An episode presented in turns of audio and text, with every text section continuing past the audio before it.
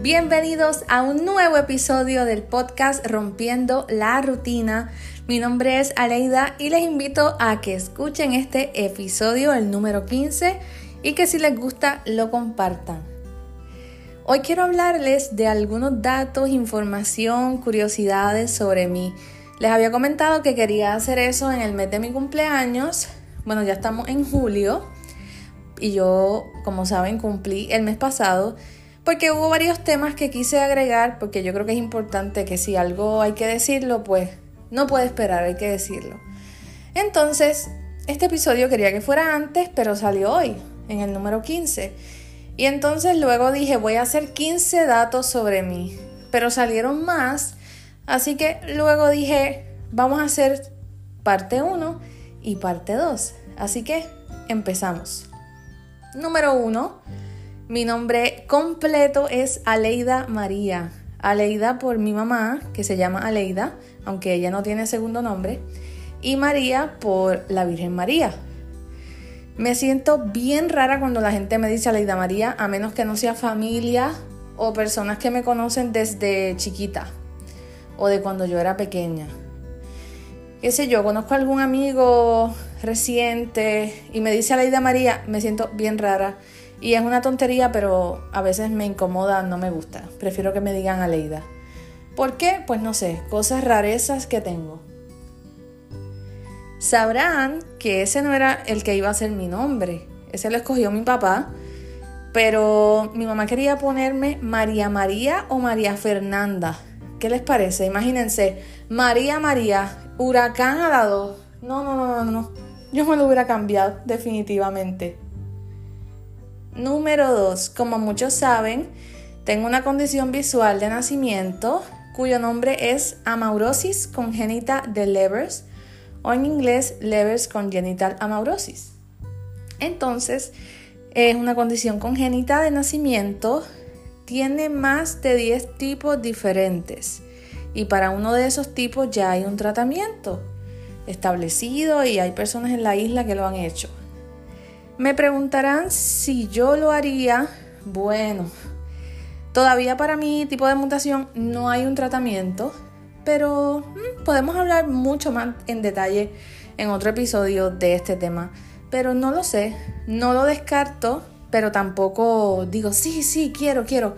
O sea, no es uno de los sueños de mi vida poder ver perfectamente. Pero bueno, eso es para otro episodio. Número 3. Cuando yo era pequeña empecé a estudiar en el Instituto Loaiza Cordero en Santurce, San Juan, Puerto Rico, una escuela que era para niños ciegos. Como saben, yo soy baja visión, o sea que puedo ver un poco. Y en la escuela tenían la política de que los que podíamos ver un poco, los papás tenían que decidir.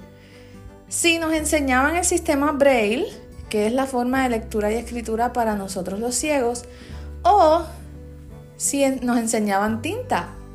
¿Y qué es tinta? Bueno, leer y escribir normal como lo hacen las personas que pueden ver. Yo puedo hacerlo con equipo asistivo, con la letra bien grande, con diferentes equipos que he utilizado, etc.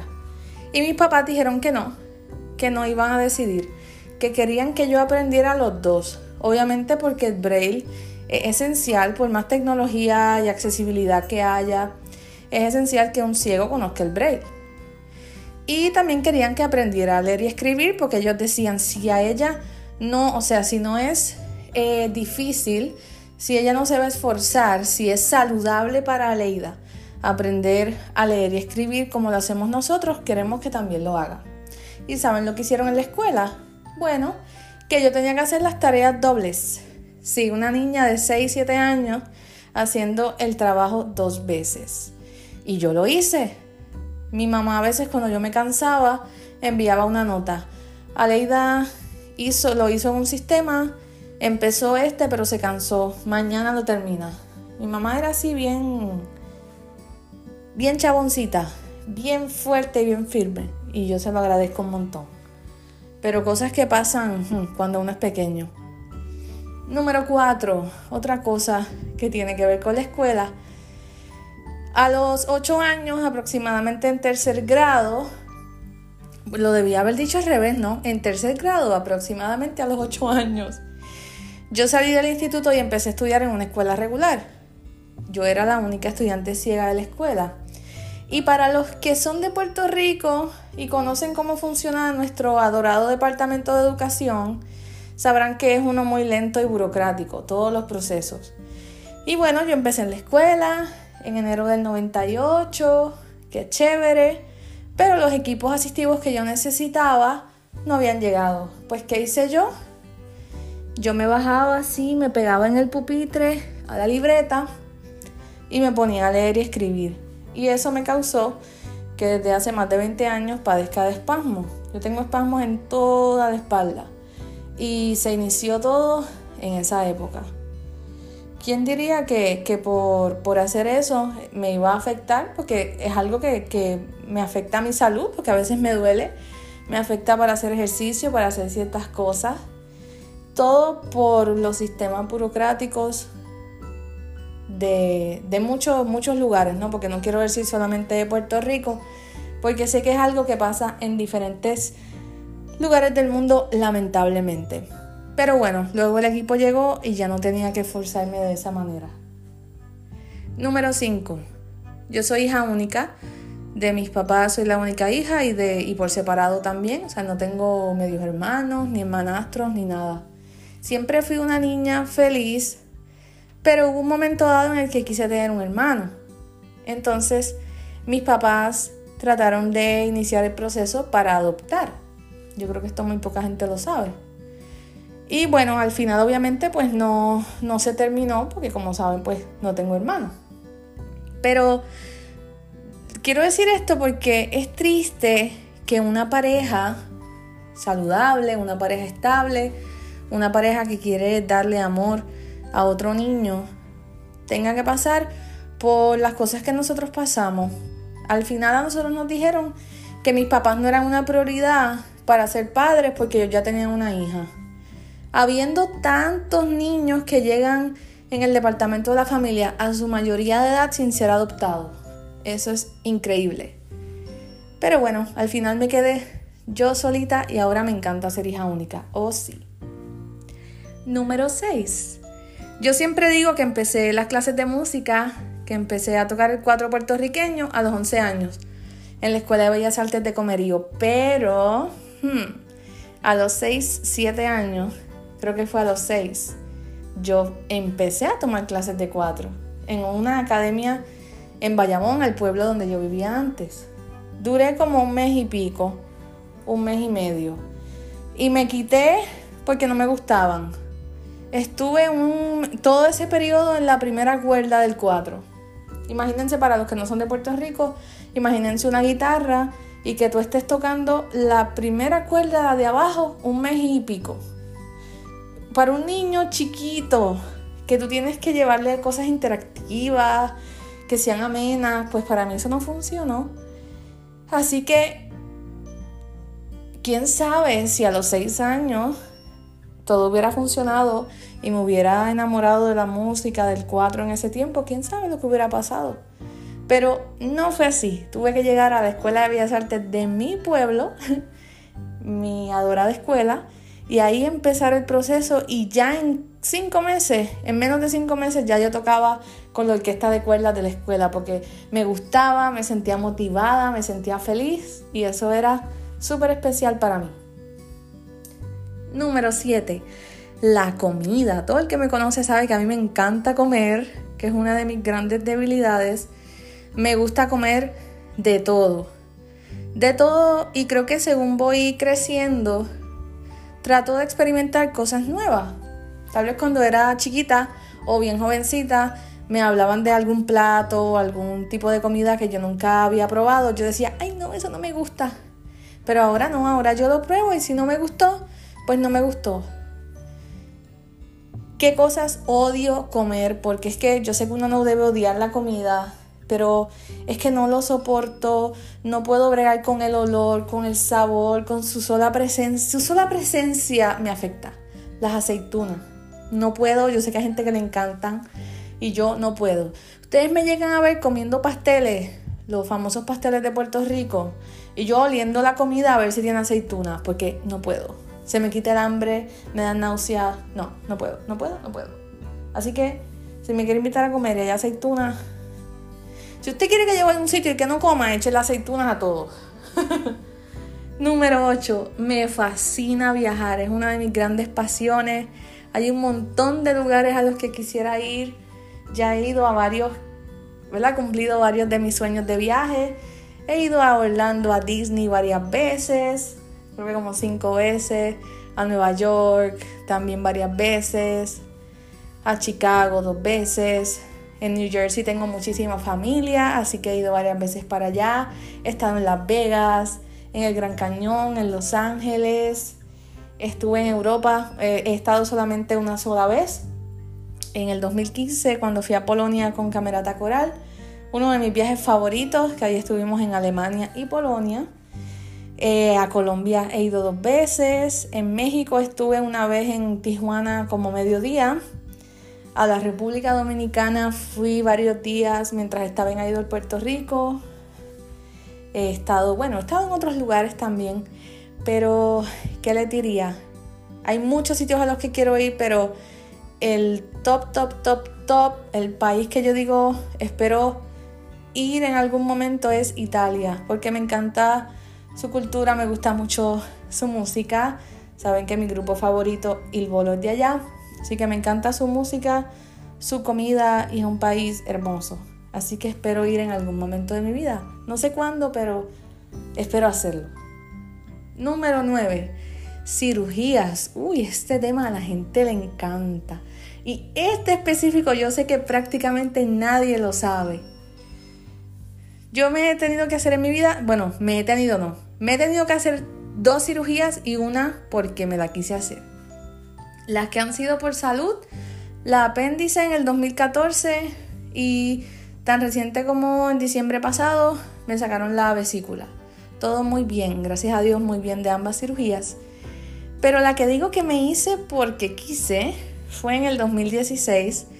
Yo tenía una papada, que no sé si eso se dice igual en todos los países, pero tenía mi papadita y debajo de, de la barbilla, entre el cuello y la barbilla, ese, ese pedacito de, de, grasita, de, como, como se le quiera decir ahí. Y a mí no me gustaba, nunca me gustó. Yo, o sea, no es que me causara un trauma de que, uy, la papada, pero no me gustaba, para nada. Si hay algo en, mi cuerpo que yo digo no me gustaba, era eso. Porque yo nunca he sido flaca, nunca ha sido un trauma para mí, mi peso, mi cuerpo. Pero esa parte específica, uy, no, no me gustaba.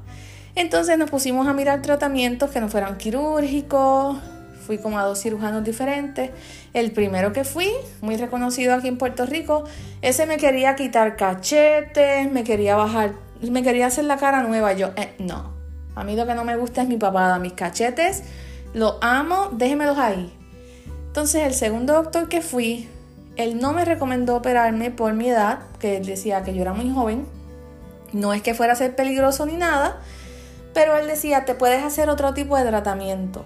Lo único que eran varias sesiones y entonces los efectos eran que me quedaba bien hinchada por mucho tiempo. Y yo dije, mire, la cirugía es como una sola recuperación y ya.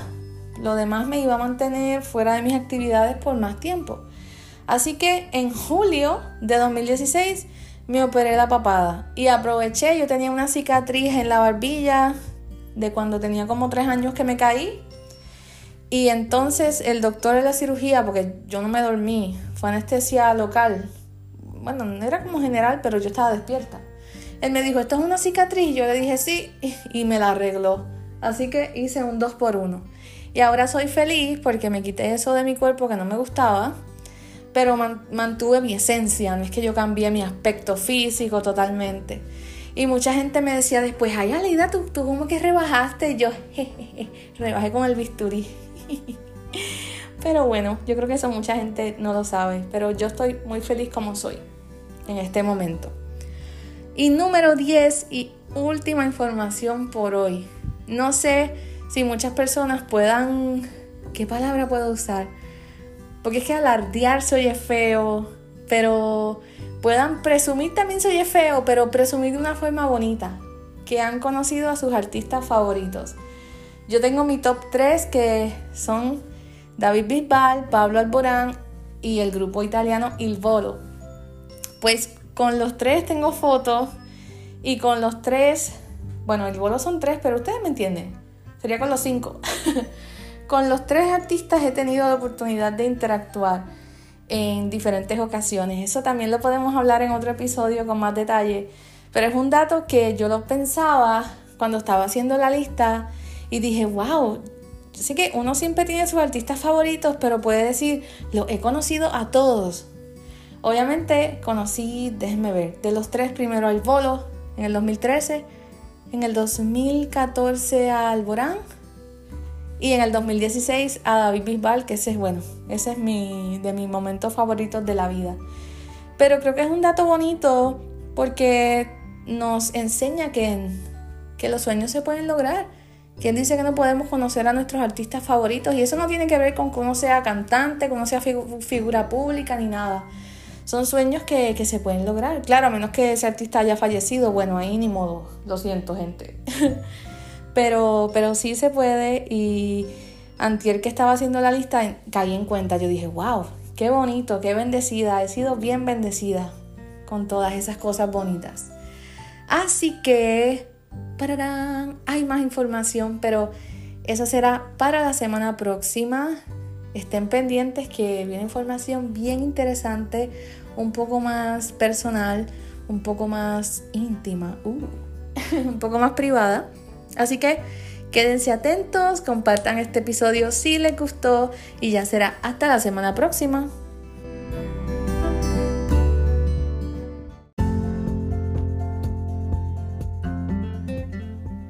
Muchas gracias por haber escuchado este episodio. Busquen Rompiendo la Rutina en su plataforma de podcast favorita y suscríbanse para que así no se pierdan ningún episodio. Si tienen alguna sugerencia, pregunta o comentario, pueden enviarme un correo electrónico a rompiendo la rutina podcast. También me encuentran en Facebook como Aleida María Oficial y en Twitter e Instagram como Aleida-oficial. Recuerden que Aleida se escribe con Y. Un abrazo y hasta la próxima semana. Música